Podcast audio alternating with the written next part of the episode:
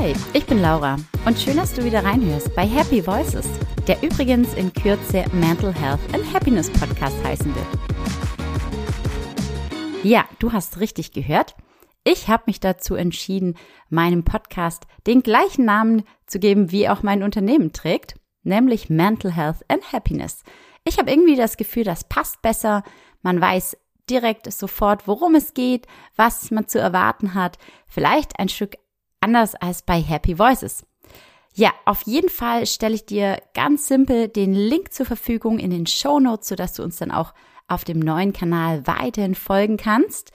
Und natürlich freue ich mich auch über deine Bewertung, dein Like, dein Follow, was auch immer und jederzeit auch immer, immer gerne Feedback, Anregungen, sei es zu Menschen, von denen du mehr hören möchtest oder ganz konkreten Themen. Just let me know und lass uns immer, immer gerne in Kontakt bleiben. Aber jetzt wünsche ich dir viel Spaß bei dieser Folge, in der du einem sehr interessanten Gespräch zwischen mir und Tolga China lauschen darfst. Er ist Headhunter, Recruiter und HR Consultant. Und ja, hör doch einfach mal rein, was er so zu sagen hat zum Thema Kündigungen vermeiden und Mitarbeitende halten. Ganz herzlich willkommen. Hi, lieber Teuger. Schön, dass du heute bei mir im Podcast zu Gast bist. Hi Laura, vielen Dank für die Einladung. Gerne, gerne. Ich sag mal, Special Sondereditionssausgabe zum Handelsblattartikel über sieben Anzeichen, dass es Zeit ist zu kündigen. Und da habe ich mir gedacht, da brauche ich wirklich jemanden, der auch viel mit Kündigung in Berührung kommt. Jetzt ähm, dich als Person, du nicht wirklich ähm, zum Glück irgendwie tagtäglich selbst.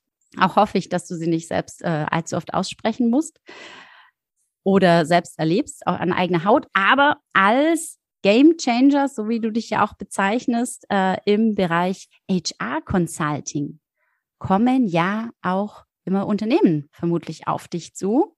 Wann mhm. ist das der Fall? Wann kommen die erst, wenn es zu spät ist, oder wann kommen die ähm, in Bezug auf das Thema Kündigungen? Also erstmal Glückwunsch zum Handelsblatt äh, und Zusammenarbeit. Das ähm, ist nicht selbstverständlich. Ähm, Finde ich, finde ich total toll und freue mich da für dich ähm, zu dem Thema Kündigungen. Ja, wir erleben das selten bis gar nicht selbst, aber unsere Kunden natürlich. Und was wir machen, ist relativ einfach. Wir finden Mitarbeiter und rekrutieren Mitarbeiter für Unternehmen nach bestimmten Anforderungen, arbeiten aber auch diese ganzen Profile, diese ganze Jobarchitektur aus. Das heißt, ein typischer Kunde ruft uns an und sagt, hey, wir haben die offene Position Leiter Marketing oder Leiter muss, muss kein Leiter sein und sagt, wir brauchen vielleicht noch zwei, zwei Sales Manager und das und das und das ist unsere Anforderung. Und dann machen wir uns da Gedanken. Passen denn diese Anforderungen zu dem Unternehmen? Gibt es, ist das überhaupt zeitgemäß? Macht das überhaupt Sinn? Arbeiten da natürlich ähm, au, äh, gemeinsam aus und klären auf und dann finden wir und rekrutieren diese Mitarbeiter. Und das machen wir mit einer ganz besonderen Methodik. Headhunter oder, oder Recruiter kann fast jeder werden, aber wir achten hauptsächlich auf den Cultural Fit. Das heißt, wir wollen nicht nur die fachlich geeigneten Leute, wir wollen auch die charakterlich passenden Menschen haben. Es nützt dir nichts, wenn du ganz tolle Mitarbeiter hast, die alles können, aber du verstehst dich persönlich mit ihnen. Umgekehrt macht das unheimlich viel Spaß und kann erfolgreich werden. Und das beste Kompliment ist eigentlich, wenn du mich dann irgendwann anrufst und sagst, hey, der oder die Mitarbeiterin passt super gut zu uns, wir verstehen uns hier super und die ein, zwei fachlichen Defizite, die haben wir hier mit einem Coach, mit einem Seminar ausgearbeitet. Im Idealfall bringen, bringen sie alles mit. Aber wenn der Charakter stimmt und die Persönlichkeit, dann macht das richtig viel Sinn. Und dann ist die Zusammenarbeit auch ganz anders aufgebaut. Und dann kommt es wahrscheinlich auch viel seltener zu einer späteren Kündigung, weil ganz, ganz viele Gemeinsamkeiten von vornherein schon da sind. Guter Ansatz. Also gehe ich voll mit. Ähm, Finde ich super. Hattest du ja auch in, äh, vor kurzem in einer Umfrage bei LinkedIn äh, herausgefunden, da bin ich auch nochmal drüber gestolpert, beziehungsweise hast du sie mir nochmal zukommen lassen, ähm, wo über zweieinhalbtausend Menschen mitgemacht haben. Was ist so der Grund eben für eine Kündigung? Ähm, und da kam auch wirklich ganz, also der war der häufig, häufig genannte Punkt, eben auch äh, ähnlich jetzt wie auch im Handelsblattartikel, ähm, wieder äh, in der Zusammenarbeit Arbeit, Umfrage mit EY, glaube ich, war es, dass es einfach doch so diese emotionale Bindung ist. Also genau das, was du jetzt auch gerade beschrieben hast. Mhm. Und Jetzt eigentlich so die Frage an dich. Wie findet ihr diesen Cultural Fit? Habt ihr da ein bestimmtes Tool entwickelt oder wie findet ihr den heraus? Den findet man gar nicht so einfach. Also es gibt keine Softwarelösung dafür. Das, das geht leider nicht. Ähm, es gibt gute Versuche. Ähm, Software und, und AI arbeitet immer mit Fragen und, und Antworten und da kann man sich darauf vorbereiten oder nicht. Aber es gibt halt Methodiken und Fragetechniken. Am Ende des Tages muss man es irgendwie auswerten. Zu der Umfrage tatsächlich haben wir halt eine Umfrage gestellt und gesagt, Warum würden Sie ein Unternehmen verlassen? Völlig egal von der Position, von der Betriebszugehörigkeit. Und da ist neben dem Thema ähm, Geld und, und noch vielen anderen Faktoren, die auch in der Pandemie jetzt natürlich in den Vordergrund gerückt sind, die kulturelle und emotionale Verbindung zu einem Unternehmen immer ausschlaggebender Grund. Und das ist tatsächlich eine Sache, die muss man niemandem beibringen. Man muss nur wissen, was man da machen kann und wie es gerade aktuell ist. Und kulturelle, kulturelle Gründe sind zum Beispiel, ich fühle mich nicht mit deinen Werten überein. Ich, ich stimme nicht deinen Werten zu. Ich habe das Gefühl, dass wir beide in unterschiedliche Richtungen laufen. Ich identifiziere mich nicht mit der Art und Weise, wie du vielleicht führst oder wohin das Unternehmen gerade hinsteuert. Die Ziele gefallen mir nicht. Ich sehe nichts Nachhaltiges daran. Das ist natürlich halt sehr subjektiv. Und ähm, das kann man tatsächlich mit, mit vernünftiger Fragetechnik äh, herausfinden.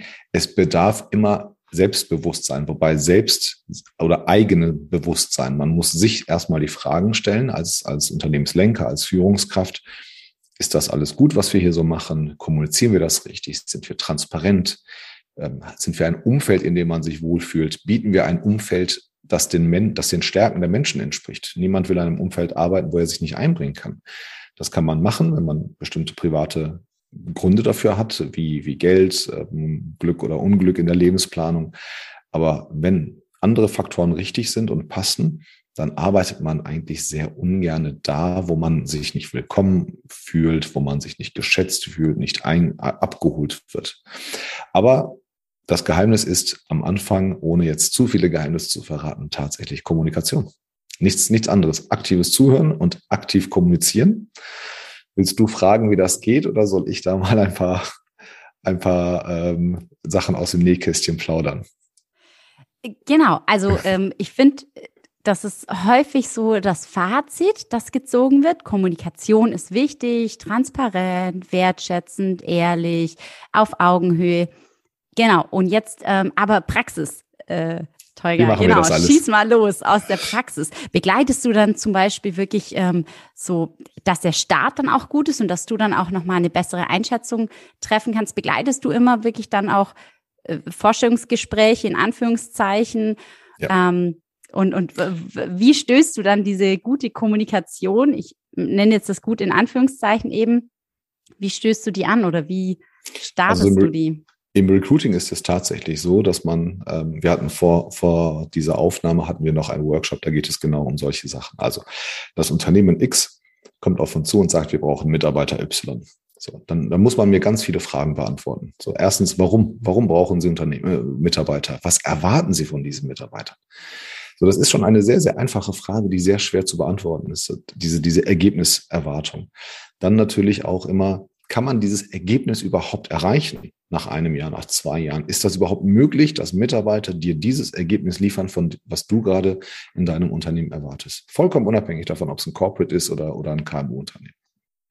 Und dann machen wir uns auf die Suche. Unser Job ist es erstmal, diesen Job und das Unternehmen zu verkaufen, in unseren Worten zusammenzufassen. Wofür steht das Unternehmen? Was kannst du da als Bewerberin oder Bewerber schaffen? Warum bist du gerade der richtige Mensch für dieses Unternehmen. Das so, so klassisches Stellenanzeigenmanagement, da sind wir viel besser als, als äh, das Unternehmen selbst. Da gibt's halt auch, das ist ein Riesenthema, da gibt's auch Coaches für, die das, die nichts anderes den ganzen Tag machen. Und wir interviewen die Kandidaten anders. Es ist nie ein klassisches Interview von wegen, erzählen Sie mal etwas von sich. Ne? Wir, schaffen es immer, Gespräche aufzubauen, bei dem Bewerbende sagen, hey, das hat sich gar nicht angefühlt wie ein, wie ein Bewerbungsgespräch, aber wir entnehmen da halt alles, alles für uns heraus, was wichtig ist.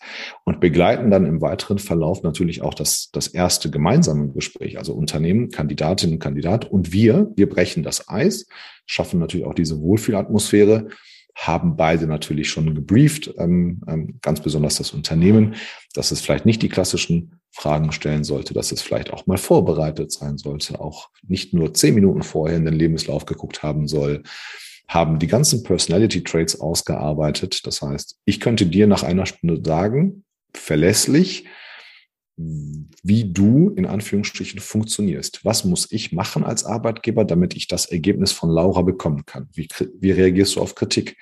Wie brauchst du Feedback?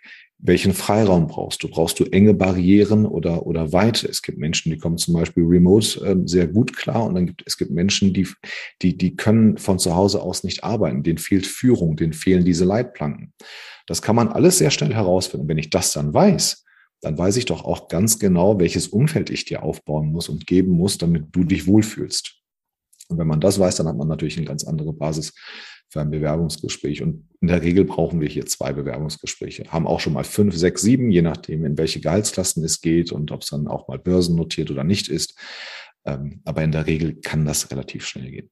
Das Interessante ist, was können denn Führungskräfte machen, wenn man diese ganzen Schlagwörter wie authentisches Auftreten, Empathie, Augenhöhe und sowas ähm, in den Raum wirft. Augenhöhe ist zum Beispiel nicht, wir sind gleichberechtigt. Augenhöhe heißt, wir sind gleich wichtig. Wenn du meine Vorgesetzte bist, dann bist du nicht wichtiger als ich. Ich muss verstehen, dass du andere Prioritäten hast und eine ganz andere Verantwortung hast. Du musst aber auch verstehen, dass ich halt andere Dinge mache als du und vielleicht ab und zu mal deine Hilfe brauche oder mal zu dir komme, ähm, und wenn ich, wenn ich was benötige. Und erwarte von dir aber auch, dass du mich besser machst. Das ist, das ist das, das ist eigentlich das gesamte Geheimnis von, von Augenhöhe. Genauso wie empathisch zu sein. Es ist deine Aufgabe, mir als Mitarbeiter natürlich das Gefühl zu geben, dass du mich verstehst. Wir brauchen nicht einmal im Jahr ein Feedbackgespräch, was sehr statisch und generisch ist.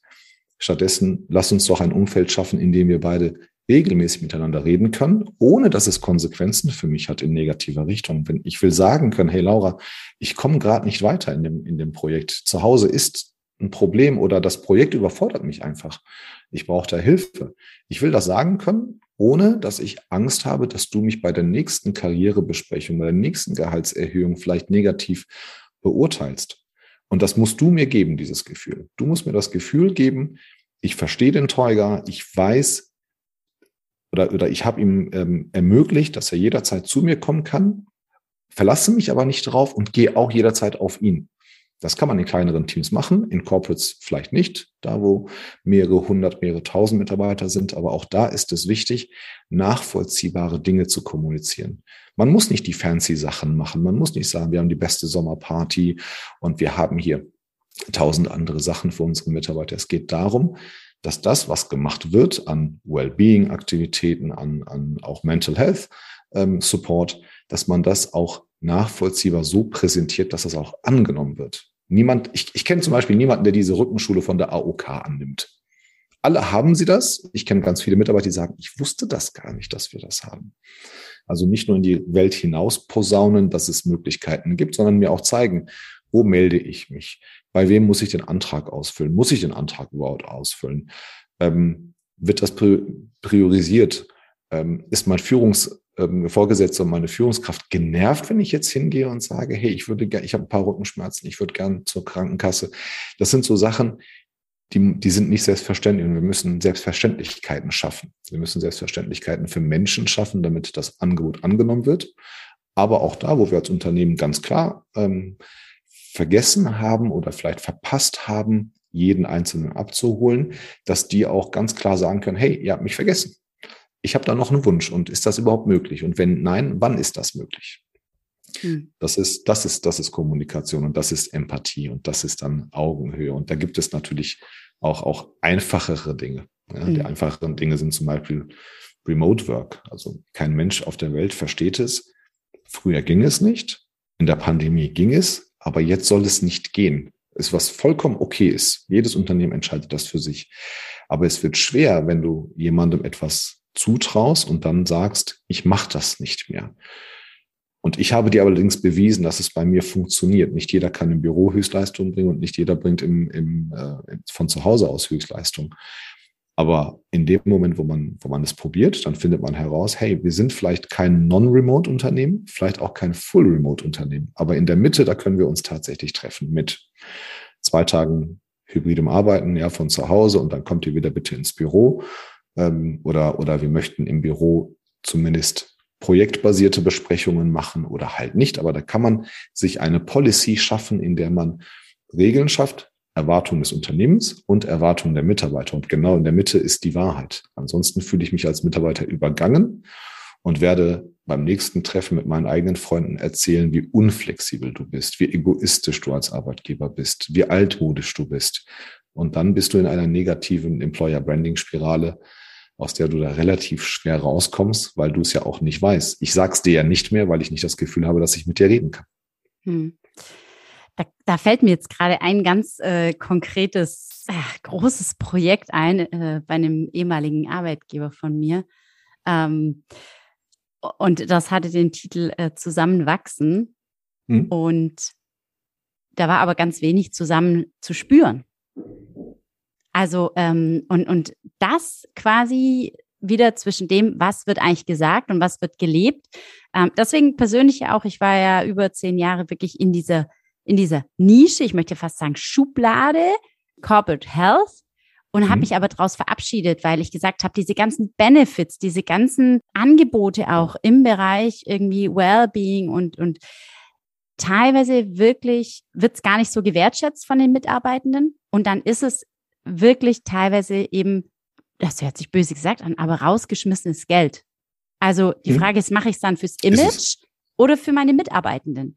Und deswegen, das war wirklich echt, ist immer noch in meinem Kopf so ein, so ein äh, Buchtitel, ähm, BGM braucht kein Mensch oder betriebliches Gesundheitsmanagement, weil wenn du ein Unternehmen, und das ist aber leichter gesagt als getan, gesund führst, und deswegen bin ich jetzt ja auch mehr wirklich mit dem Fokus auf einfach gesunde Unternehmenskulturen. Da spielen solche Themen wie Recruiting absolut rein. Also wenn du hier nicht vernünftig und gesund kommunizierst und die Menschen wertschätzt und mit denen umgehst oder wenn dann im Onboarding-Prozess auf einmal auch das, was vielleicht irgendwie versprochen wurde oder äh, ja, so und hm. so arbeiten wir miteinander zusammen und dann kommst du in das Unternehmen und irgendwie ähm, habe ich auch erlebt, komme ich rein und dann heißt einfach nur, ja, hier ist Ihr Laptop und hier ist Ihr Schreibtisch. Melden Sie sich, wenn Sie was brauchen.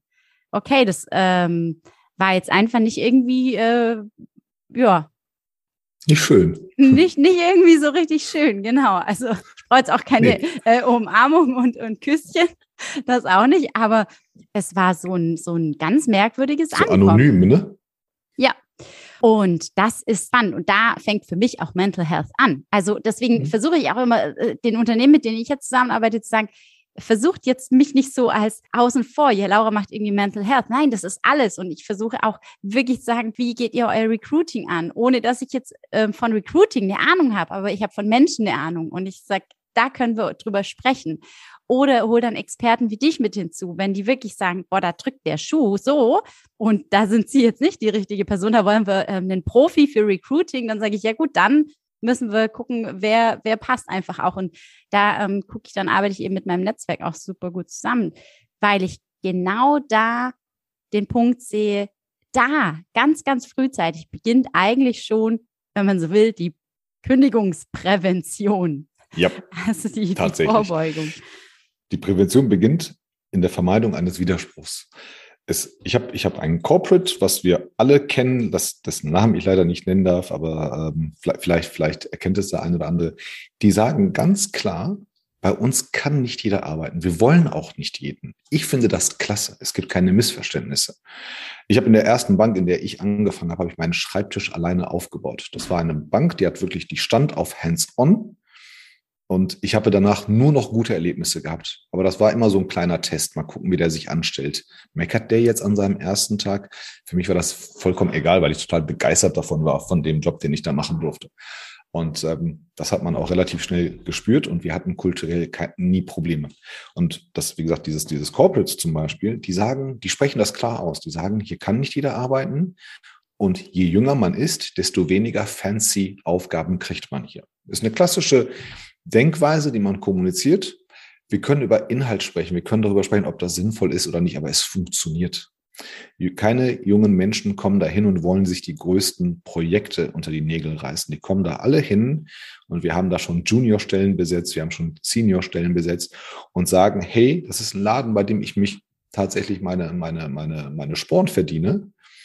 Extrem gut bezahlt. Drumherum passt alles. Eigene Kita, 13 Gehälter, Weihnachtsgeld, alles Mögliche, was du dir vorstellen kannst, gibt es tatsächlich ohne Wenn und Aber aber haben halt diese etwas konservativere, vielleicht für, für andere Leute nicht so coole Denkweise und sagen, wir nehmen nicht jeden, aber der, der hier reinkommt, der kriegt von uns alles, damit er mindestens doppelt so gut wird, wenn er uns mal verlassen sollte.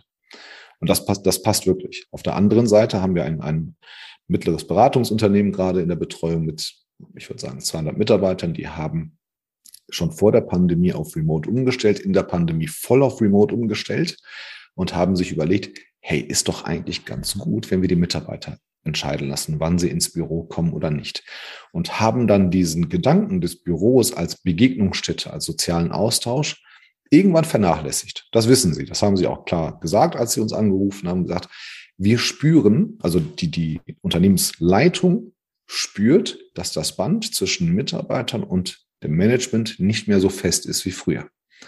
Es gab noch keine Anzeichen, es hat sich niemand beschwert, aber die merken das. Es wird weniger miteinander gesprochen. Es wird nicht mehr auf persönlicher Ebene so viel gesprochen. Es ist nur noch auf Kundenebene, projektbezogen, ähm, sehr viel Fachlichkeit. Und natürlich geht dann da die Angst einher, hey, wenn die nur noch hier arbeiten, damit sie alle 30 Tage ihr Gehalt bekommen, dann werden sie wahrscheinlich auch nicht mehr lange bleiben. Werden sie irgendwann weggehen? Und natürlich auch Kontrollverlust. Sie haben Angst, dass sie nicht mehr sehen, was die Mitarbeiter machen. Und man kriegt das ja so mit, wenn man sich an einem Kaffeeautomaten trifft, ähm, ob derjenige noch glücklich ist. Man hat so dieses, diese, diese Momente am Tagesablauf, wo man sagt, hey, mit der Laura stimmt doch was nicht. Ähm, oder, oder der, ja, beim Teuger, der war, der war sonst immer anders und, und jetzt merke ich so ein bisschen ähm, Unmut oder so. Das hast du ja nicht, wenn die Leute 30 oder 300 Kilometer weiter weg sitzen und arbeiten da jetzt gerade Maßnahmen aus, die von den Mitarbeitern geschätzt sind. Dem Management ist es ehrlich egal. Sie sagen, wir tragen hier alles mit und wir machen uns gerne unbequem und verbiegen uns. Die Leute sollen es richtig gut haben bei uns, sollen sich wohlfühlen. Da wurden viele Fehler gemacht, das hat man eingesehen. Und alleine dieses Zeichen hat dafür gesorgt, als wir es rauskommuniziert haben, dass die Mitarbeiter wieder emotional näher rangerückt sind. Sie haben gesagt, hey, cool, dass ihr euch da Gedanken macht. Ich war jetzt nicht einer von denen, um den ihr euch Sorgen machen müsstet, aber ich finde das cool. Und da waren auch andere Mitarbeiter, die, die gesagt haben, ja, ich hatte schon angefangen, ähm, mir Gedanken zu machen, ähm, ob wir noch zueinander passen, aber ich sehe das Engagement. Das ist wie in einer Beziehung zwischen zwei Menschen, die sagen, ich sehe, ich erkenne an, dass du etwas tust, damit ich glücklich werde und tue von meiner Seite auch etwas, damit du glücklich wirst. Und das ist halt immer, wenn es um Menschen geht, eine kommunikative Sache. Es ist eine Sache, die nie aufhört. Es reicht nicht, mal eine gute Sache zu machen, sondern du musst es täglich oder in regelmäßigen Abständen machen. Und du musst es in regelmäßigen Abständen natürlich persönlich machen. Du musst das, den Menschen das Gefühl geben, ich kümmere mich um dich, ich mache mir Gedanken um dich, ich will, dass es dir gut geht. Und gleichzeitig auch, du kannst mir jederzeit sagen, was du von mir brauchst, alles, was ich machen kann. Mache ich. Alles, was ich nicht machen kann, erkläre ich hier. Und wenn es etwas ist, was sich nicht mit unserer beiden Werte vereinbart, gut, dann, dann muss man vielleicht gehen. Aber die, die Kündigungsrate wird richtig, richtig niedrig. Und damit kann man das in Deutschland schon sehr gut machen. Du kannst vorne schon anfangen im Recruiting und im Onboarding, diesen, diesen, diese Wertebalance herzustellen und diese Wertenenner zu schaffen, indem du sagst, was ist für dich wichtig, was ist für mich wichtig, wo treffen wir uns gemeinsam und lass uns bitte zusehen, dass unsere gemeinsamen Werte immer stabil oder mehr werden. Und dann ist tatsächlich alles auf sehr fruchtbarem Boden. In dem Moment, wo ich dir das Gefühl gebe, dass deine Werte eigentlich nicht so interessant für mich sind und ich mich mehr um meine Sachen kümmere, dann denkst du dir irgendwann doch auch, hm, wofür mache ich das eigentlich? Und einen Job finde ich mit meiner Qualifikation sowieso und Recruiter gibt es auch wie Sand am Meer. Der nächste wird mich wahrscheinlich eher anrufen oder, oder anschreiben dann gucke ich mal, was auf der anderen Seite des Internets los ist und finde wahrscheinlich einen Job, der genauso gut bezahlt ist oder, oder halt sogar noch besser. Und mittlerweile ist die Schwelle, ich hatte es in einigen Umfragen, also Menschen gehen in dem in der Klasse, ich würde mal sagen, zwischen 60 und 80.000 Euro, sind unheimlich viele Menschen bereit, für 10.000 Euro im Jahr mehr zu gehen. Also für ein Tausender brutto im Mehr ähm, kann es tatsächlich sein, dass dein Unternehmen äh, mehrere Kündigungen kriegen wird, als du dir vielleicht vorgestellt hast. Ist für den einen oder anderen nicht viel Geld, aber je nachdem, wo du wohnst, kann der Tausender schon allein die Miete sein. Wo sagst du, an welchem Punkt ist nichts mehr zu retten?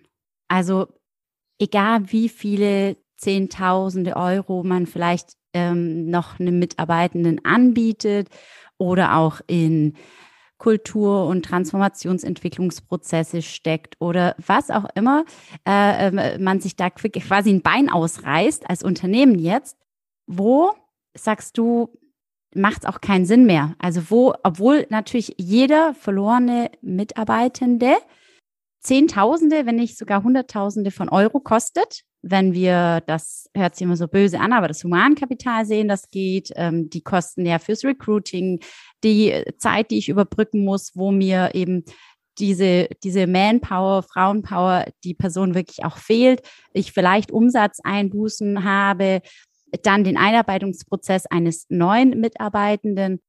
Die Kosten, wenn wir die alle summa summarum, dann kommt man da schnell mal auch im sechsstelligen Bereich, auf jeden Fall.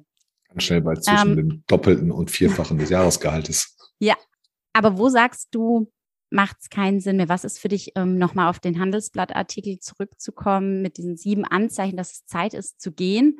Was ist für dich so ein, so ein Anzeichen, wo du sagst, da ist auf gut Deutsch Hopfen und Malz verloren. Also da lohnt es sich einfach auch nicht mehr.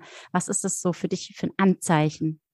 Also mit, mit Geld bewahrst du nicht ähm, holst du das Kind nicht aus dem Brunnen, aber du bewahrst das Kind, dass es reinfällt. Also Geld, Geld hat auch ein Timing. Ne? Du kannst nicht an jeder, an jedem Stage oder an jeder Phase kannst du mit Geld etwas retten. Und der, der innerlich gekündigt hat, den willst du auch mit Geld nicht halten. Also wenn, wenn, wenn das jetzt nicht projektabhängig ist und du musst eine Zeit überbrücken, dann, dann bringt es auch nicht nichts. Ich finde tatsächlich, wenn es wenn wir jetzt mal die persönlichen Sachen wegnehmen, ja, so Menschen verstehen sich nicht, streiten sich, werden vielleicht äh, auch, auch persönlich, wenn wir das alles mal zur Seite legen, habe ich echt Schwierigkeiten, einen, einen Punkt zu nennen. Ich finde aber, wenn ich innerlich gekündigt habe und nicht das Gefühl habe, dass ich mich mitteilen kann, ist ein Punkt, weil das weißt du, wenn du meine Arbeitgeberin bist, weißt du das gar nicht. Ich bin emotional schon viel weiter weg von dir und in dem Moment, wo du es weißt, kannst du mich nicht mehr einholen. Zwei ist tatsächlich, wenn es gesundheitlich schädlich wird.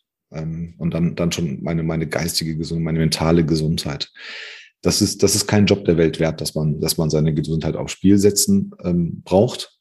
Es gibt immer Phasen, das wissen alle Menschen, die stressig sind in einem Beruf, Deadlines müssen eingehalten werden, Projekte gehen schief, Aufträge kommen vielleicht nicht oder kommen dann doppelt und müssen ganz schnell gemacht werden.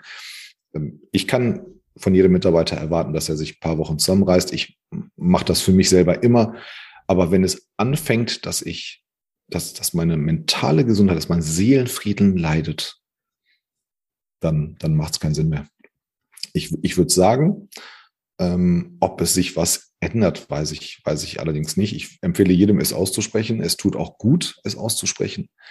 Aber in der Regel ist das schon einer der Punkte.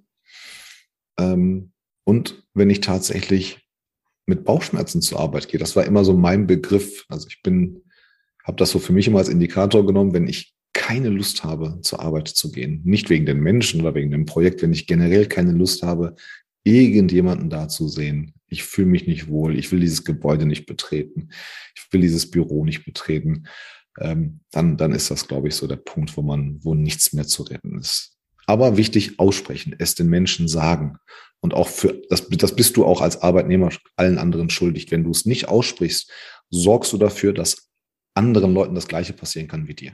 Es ist deine Pflicht, es zu sagen, damit der Arbeitgeber, der oft es gar nicht weiß, mhm. der das oft gar nicht mitgekriegt hat, damit er auch mal was ändern kann für alle anderen, die noch da sind. Dich wird er vielleicht nicht retten können, aber du kannst, wenn du es aussprichst, viele andere in Anführungsstrichen retten. Ich will es jetzt nicht traumatisieren, aber du mhm. kannst mit dazu beitragen, dass es anderen vielleicht nicht mehr passiert, dass sie ihren Seelenfrieden verlieren. Ja, es muss ja nicht mal unbedingt ähm, immer, weil das Gefühl, das du beschrieben hast, das kann ich teilen. Ähm, da, so ging es mir tatsächlich jetzt im letzten Angestelltenverhältnis, so ein ein Gefühl, wie von einem Magnet so weggezogen zu werden. Mhm. Also jeder Schritt immerhin in Richtung Aufgaben, Job, jedes Telefonat, überall war so ein, so ein, so ein, äh, wie ein umgekehrter Magnet, dass ich also so ein, äh, genau, gefühlt habe, dass es mich da so wegzieht von und ich äh, musste so gegen diesen dagegen ankämpfen irgendwie und und das war nicht mal unbedingt, dass da mein Seelenfrieden ähm, oder dass mir äh, Schlechtes getan worden wäre, sondern nee.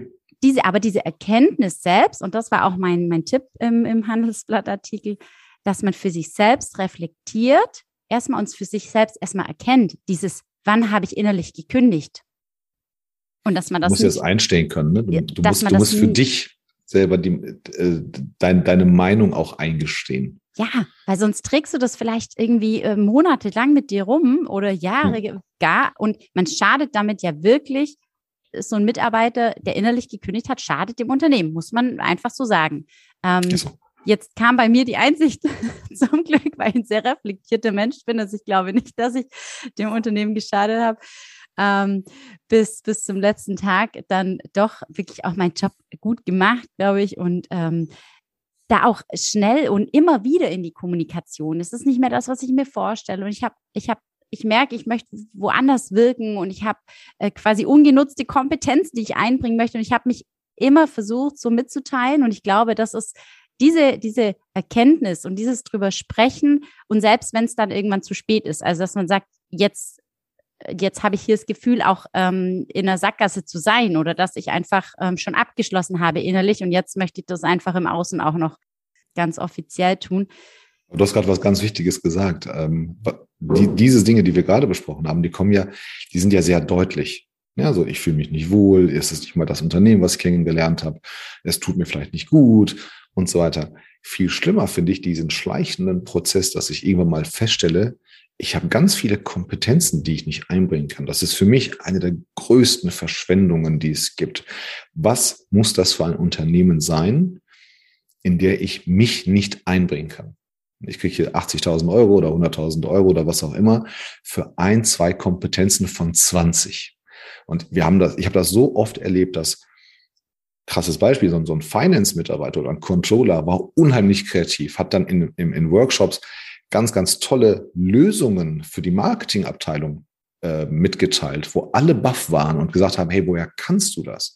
Für uns natürlich aus wirtschaftlicher Sicht total cool, weil ich weil sofort wusste, da sitzen tolle Leute auf falschen Stühlen. Ähm, das heißt, man kann so ein, so ein, so ein Fluid-Team-System schaffen, in dem man die Leute nicht in Abteilungen lässt, sondern sagt, hey, du hast noch das, also kannst du vielleicht da und da noch ein bisschen mitarbeiten oder, oder dich austauschen. Aber es war ein Umfeld, in dem sich die Menschen nicht miteinander austauschen. Und ich finde das total schlimm und anonym, wenn du in einem Gebäude arbeitest oder in einem Umfeld arbeitest, wo du deine Kollegen nicht kennst und wo vielleicht zwei Türen weiter die Lösung deines Problems lauert. Du gehst nicht rüber, um es zu fragen und der andere kann sich nicht einbringen. Also so ein hemmendes, beschneidendes Umfeld, das willst du doch nicht. Kein Mensch will da arbeiten, wo, wo Laura nicht Laura sein kann, wo Teuger nicht Teuger sein kann und, und wir nicht unsere Leidenschaft und, so, und unsere, unsere Stärken mit einbinden, die wir wahrscheinlich schon im Recruiting ja offensichtlich bei der Frage, was sind ihre Stärken und Schwächen ja mitgeteilt haben. Spätestens da hätte man uns zuhören müssen. Aber wenn das, wenn das nicht passiert, dann gehen wir Jahre später, weil wir genau unsere Stärken und unsere Leidenschaft nicht, nicht ähm, mit, mit einbringen durften. Finde ich total schlimm. Hm, Genau, jetzt ist die Frage aber, wie schlussendlich, ich meine, Menschen entwickeln sich ja auch weiter. Also du bist ja auch vielleicht nicht der, der, den, der, der vor zehn Jahren eingestellt wurde. Zehn Jahre später ist man ja nicht mehr ein und dieselbe Person. Also man erwirbt ja neue Kompetenzen und, und fachlich äh, sowie sozial oder methodisch. Es ist ja so ein, so ein Weiterentwicklungsprozess auch und man stellt vielleicht auch an sich neue Stärken fest. Und das, glaube ich, in diesem regelmäßigen Austausch das ist, glaube ich, so aus meiner Sicht schon immer ein guter, guter Ansatz, wo wir wieder bei der Kommunikation wären. Also schon das. Ähm, und ich glaube trotzdem auch immer, ähm, auch wenn du von so Führungskraft und, und der Vorgesetzte, ich, ich glaube aber ja immer auch so ein Stück weit an das, jeder hat Möglichkeit, Einfluss zu nehmen. Also auch ja. als Mitarbeitende. Ähm, Mitarbeitender hat man die Möglichkeit, eben ähm, bestimmte Dinge auch vorzugeben, ohne jetzt zu sagen, ähm, hm. hier, das und das sind die Regeln. Aber schlussendlich habe ich immer auch eine Möglichkeit, ein Stück weit ein Gespräch zu führen. Also ein Gespräch führen Natürlich. bedeutet ja, es, es einfach, in welche Richtung will ich? Was ist mein Ziel? Was will ich erreichen? Was will ich, was will ich rüberbringen? Welche Message? Was ist mir wichtig? Und ähm, wenn ich ein Mensch bin, der häufiger ein Gespräch braucht als vielleicht jemand anders, ähm, ich glaube jetzt gerade, wie du es so gesagt hast, mit diesem, mit dieser Umstellung nochmal auf Remote, ich glaube, das war für viele Unternehmen nochmal schwieriger, die davor eben sehr viel vor Ort zusammengearbeitet haben und dann eben in diese Umstellung hinein dann erstmal zu bemerken, okay, was ist mir jetzt eigentlich wichtig oder wie wollen wir zusammenarbeiten und ähm, irgendwie all fits, äh, nee, one fits all Lösung genau. passt halt einfach auch nicht für jeden. Aber die haben sich schwerer getan als Unternehmen, die schon immer sehr remote und sehr dezentral zusammengearbeitet haben. Habe ich so beobachtet, oder? Ja, ja, absolut. Also es ist eine Besonderheit hier in Deutschland natürlich. Wir sind ja halt auch, wenn du das mal durchdenkst, ähm, unsere ganzen Arbeitsgesetze und unsere ganzen ähm, Gesetze in der, in der, im Gesundheitswesen für Arbeitnehmer sind ja, sind ja auf acht Stunden und vor Ort aufgebaut.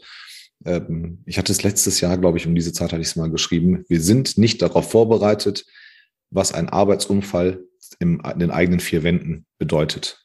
Und dann wurde ich teilweise ausgelacht. Da kamen ganz schlaue Anwälte bei LinkedIn und haben gesagt, das ist vollkommen, vollkommen klar, was das ist. Ja, ist es nicht, hat der Gesetzgeber geändert. Also das ist ähm, tatsächlich, darauf sind wir nicht vorbereitet. Und wir haben ein, ein Problem mit der Denkweise, was Remote angeht. Ähm, tatsächlich, weil wir sagen, die machen doch nichts da, die arbeiten doch da nicht. Das ist halt immer, das, das ist, das ist, glaube ich, normal, dass wir so denken, es ist nicht gut. Aber es ist ähm, in, der, in der Frage, die du eben gestellt hast, man ändert sich und wie geht man damit um? Es ist relativ einfach, wenn ich dein Projektleiter bin oder ich habe an irgendeinem Projekt mit dir gearbeitet. Wir hauen immer in Deutschland auf die Führungskräfte. Gefühlt sind die ja alle schlecht, ja, und die verstehen ja ihre Mitarbeiter nicht. Das ist halt nicht so. Ich als Mitarbeiter, wenn ich mich pfiffig anstelle, dann komme ich doch zu dir an nach einem Projekt und sage, hey Laura, das Projekt war super, wir haben es echt super pünktlich geschafft und vielleicht noch leicht unter Budget. Und weißt du, was mir dabei am meisten Spaß gemacht hat bei dem Projekt? Dann teil, ab dann teile ich mich mit. Ich sage dir ganz genau, was ich ganz, ganz toll gemacht habe in dem Moment.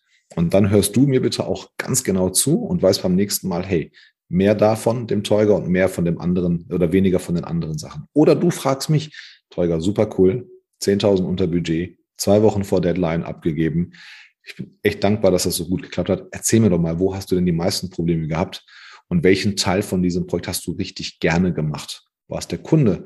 War es halt vielleicht die Kollegin oder der Kollege? Wie hat das im Team geklappt?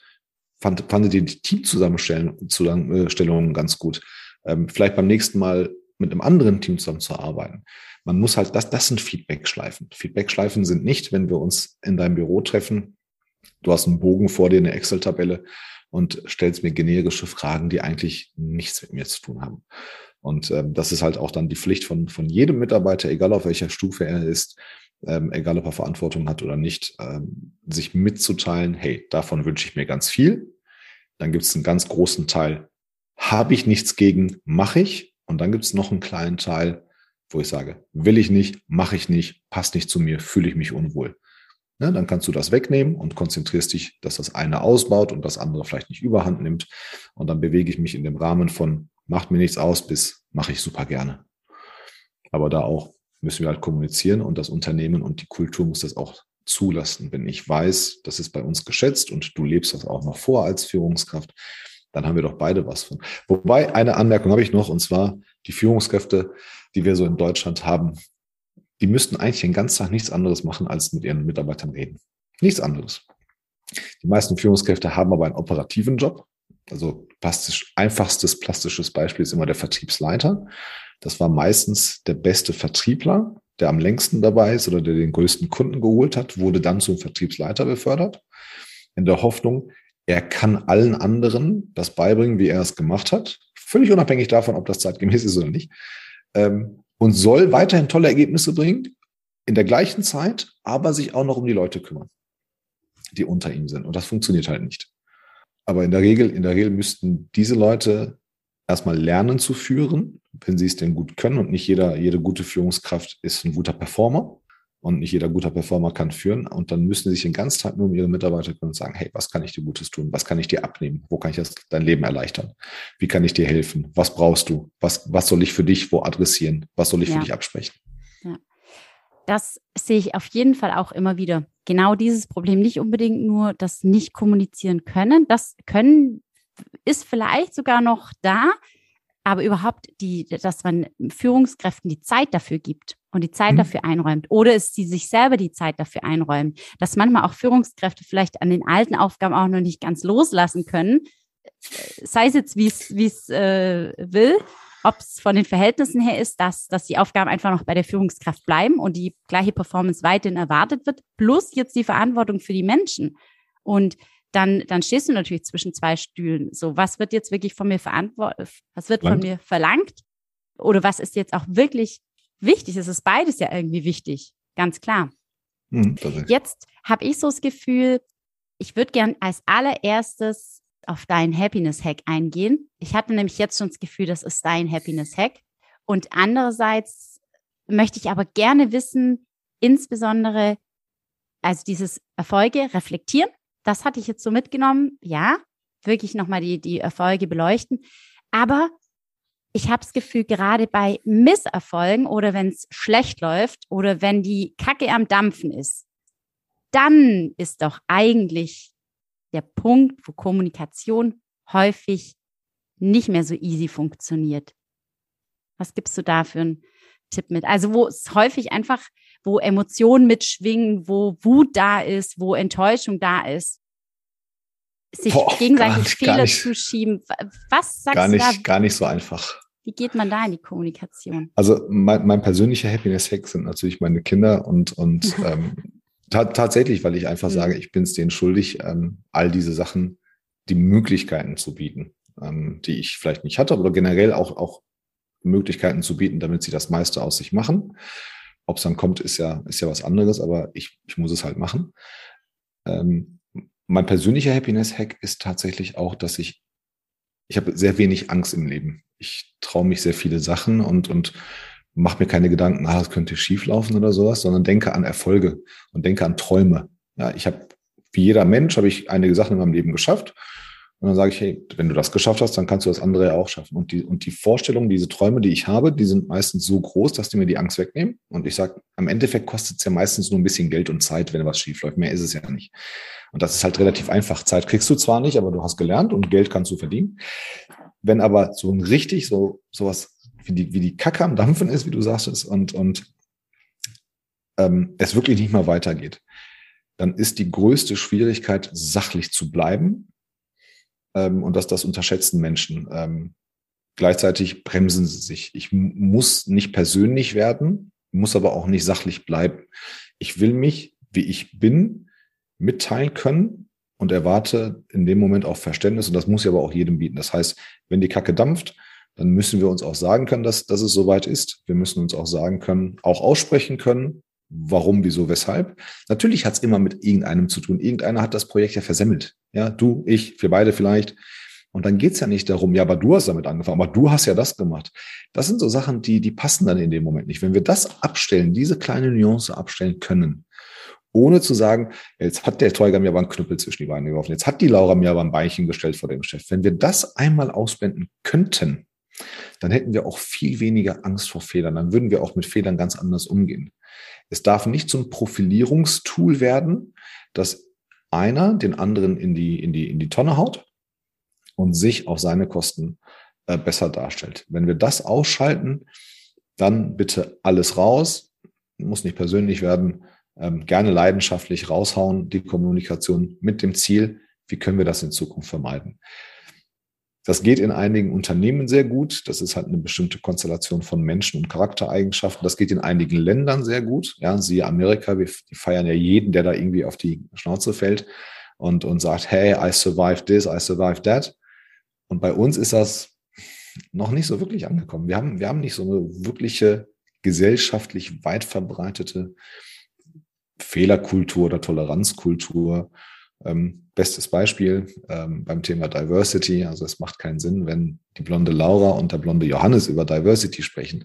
Ich empfehle dann lieber, fragt doch mal eure ausländischen Freunde, die vielleicht nicht in Europa aufgewachsen sind, was Diversity heißt und ob ihr divers seid. Und dann sagen alle, aber ich habe nicht solche Freunde, sage ich, siehst du. Also brauchst du nicht über Diversity zu sprechen, aber du solltest dir diese Themen da abholen, wo sie vielleicht stattfinden. Und das ist mit der Fehlerkultur dasselbe. Wir hätten es gerne, trauen uns nicht so wirklich da an diese Themen ran. Hm. Ähm, weil wir einfach, weil wir, weil es einfach vielleicht unbekannt ist oder, oder, oder wir das den Outcome gar nicht kennen.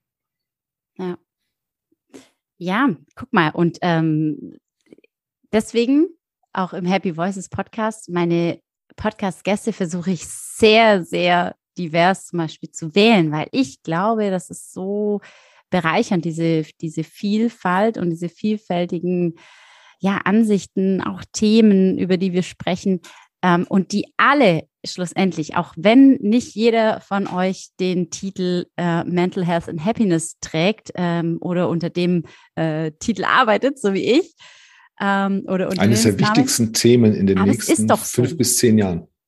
Ja, und, und, und, und trotzdem, guck mal, du hast auch Einfluss darauf und, und jeder nimmt irgendwo Einfluss darauf, ob, ob du Diversity machst, ob du äh, eine Führungskraft bist, ob du ein Recruiter bist, ein HR-Consultant oder whatever. Also, oder, oder eben äh, der Müllmann oder die Müllfrau, die es übrigens nicht gibt. Also, du machst doch andere Menschen immer in gewisser Weise glücklich.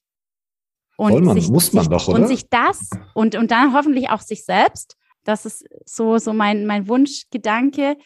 Und jetzt immer meine drei spannenden Abschlussfragen, die ich immer stelle. Oh, da bin ich, da bin ich echt gespannt sehr, drauf. Sehr, sehr unterschiedlich alle ausfallen. Also ein Happiness-Hack hast du uns schon genannt.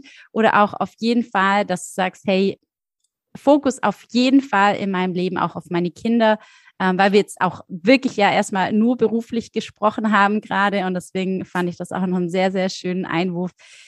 Erzähl mir doch mal, und das ist auch sehr, sehr divers und sehr spannend, ähm, welches Gericht, welches Lieblingslebensmittel hast du denn, das dich happy macht? Oh, ich bin ganz einfach gestrickt. Ich bin immer die besten Gespräche mit Freunden, Kunden, Familie habe ich eigentlich bei einem guten Steak. Ganz, ganz, ganz klassisch, so, so ziemlich manly. Ja, äh, ein gutes Steak, äh, eher, eher rare und ähm, ein paar Kartoffeln dazu. Gut. Das ist okay. Und wenn du. Das war einfach, die Frage war einfach. Genau, und jetzt äh, erwecken wir das Steak nochmal kurz zum Leben oder auch nicht. Weiß ich nicht, äh, wenn du ein Tier sein könntest, als welches Tier wärst du denn glücklich? Ich schwanke seit meiner Kindheit zwischen dem Löwen. Ich, hab, ich bin im Sternzeichen Löwe. Ich finde nicht alles toll am Löwen, ähm, bin aber auch sehr gerne alleine, ähm, weil ich mir halt Gedanken über Menschen machen kann. Und ähm, ich schwanke zwischen einem Löwen und einem Falken tatsächlich. Mhm. Ja, Vogel ist äh, übrigens eine sehr häufige Antwort. ja, wobei ich will ja. nicht wegfliegen, ne? aber die sind ja. einfach auf einer Höhe, wo sie halt nicht gestört werden. Und das mache ich regelmäßig in kurzen also kurze, kurze Zeitraum, wo ich wirklich zehn Minuten oder mal eine Stunde komplett raus bin und, und dann für mich alleine bin. Ähm, das kann, das kann einen Grund haben, ein Projekt, das kann einen Grund haben, ein Pitch-Vorbereitung, das kann einen Grund haben zum Runterkommen. Ähm, und, und ich glaube, so ein Falk hat eine ganz andere, eine sehr, sehr gute Flughöhe, wo er weiß, er wird definitiv nicht gestört. Darum geht es mir. Mir geht es nicht um Freiheit oder Fliegen. Stimmt, so konkret hatten äh, die wenigsten bisher geantwortet, sondern eher so pauschal Vogel. Und dann sage ich, ja, aber gibt ja schon einen Unterschied zwischen der Taube und ähm, genau, einem, äh, weiß ich nicht, äh, Seeadler. Ja. Okay, gut. Bei dir ist es der Falk. Interessant. Und jetzt gern abschließend so ein Stück weit. Da frage ich echt immer nach dem Happiness-Hack. Ich weiß nicht, den hast du so ein Stück weit auch, auch genannt, aber gibt es sowas? Ich habe ja, mehr, ich hab ja mehrere. Vielleicht auch gerne. Was rätst du denn einem guten Freund, einer guten Freundin oder auch deinen Kindern, um glücklich zu sein? Was muss man tun, deiner Meinung nach? Ähm, ich zitiere da immer meine Mama. Also meine Mama hat mir mal den Sinn des Lebens erklärt, an den ich felsenfest glaube. Der Sinn des Lebens liegt darin, andere Menschen glücklich zu machen. Es liegt nicht im persönlichen Reichtum, also Geld, Geld ist toll. Es liegt nicht darin, 35 ähm, Länder in zwei Tagen zu besuchen. Man, man wird glücklich im Leben, wenn man anderen Menschen hilft, damit sie glücklich werden, Klarheit erlangen, Licht sehen, Hoffnung haben, ähm, Mut schöpfen. Und das kann man mit ganz vielen kleinen Dingen machen, das kann man mit großen Dingen machen. Und das rate ich tatsächlich jedem. Ob das so sein wird, weiß nicht. Ich fühle mich mit dem Gedanken absolut wohl. Hilft mir, empathisch genug zu sein und einmal mehr nachzufragen und ich gehe selten aus Gesprächen heraus, wo ich sage, Mist, ich weiß nicht, wie ich diese Menschen glücklich mache. Also, ne, kann was ganz Kleines sein, aber ich glaube, es, es kann nicht schlimm, schlecht sein, wenn man Menschen glücklich macht. Und Schön, deshalb mache ich das, hast du glücklich ich gemacht. Du mich auch, vielen Dank. Ich habe echt ein bisschen geschwitzt vor den Fragen, ähm, aber, aber die waren doch ganz, ganz angenehm. Danke, nee, aber auf jeden Fall, ähm, ja, schön, dass du den Podcast bereichert hast ähm, mit deinen Antworten, Ansichten. Sehr, sehr gerne, habe mich da echt gefreut. Ganz lieben Dank für deinen Besuch, Teuger. Mach's gut. Danke für die Einladung. Vielen Dank. Mach's gut. Alles Laura. Liebe. Tschüss. Ciao. Egal, ob du nun jetzt Recruiter, Headhunter oder HR-Spezialist bist. Was sagst du? Kann ein Unternehmen oder auch jede, jeder Einzelne selbst dafür tun, um ein langes und glückliches Arbeitsverhältnis zu aufzubauen, zu pflegen, zu halten? Lass mich doch mal wissen, was sind so deine Tipps, deine Empfehlungen? Teile sie gerne mit mir, mit der Community und sorge damit auch dafür, unsere Arbeitswelt ein wenig glücklicher und mental gesünder zu machen. Du siehst schon, wir können alle Einfluss darauf nehmen und das finde ich so fantastisch und wunderbar. Danke, dass du wieder reingehört hast in diese Folge. Ich sag bis zum nächsten Mal. Es erwarten dich noch, noch zwei allerletzte Folgen hier auf diesem Kanal, die du aber auch schon bei Mental Health and Happiness finden kannst. Bis dann, hab eine schöne Zeit. Ich freue mich, wenn du wieder reinhörst. Deine Laura.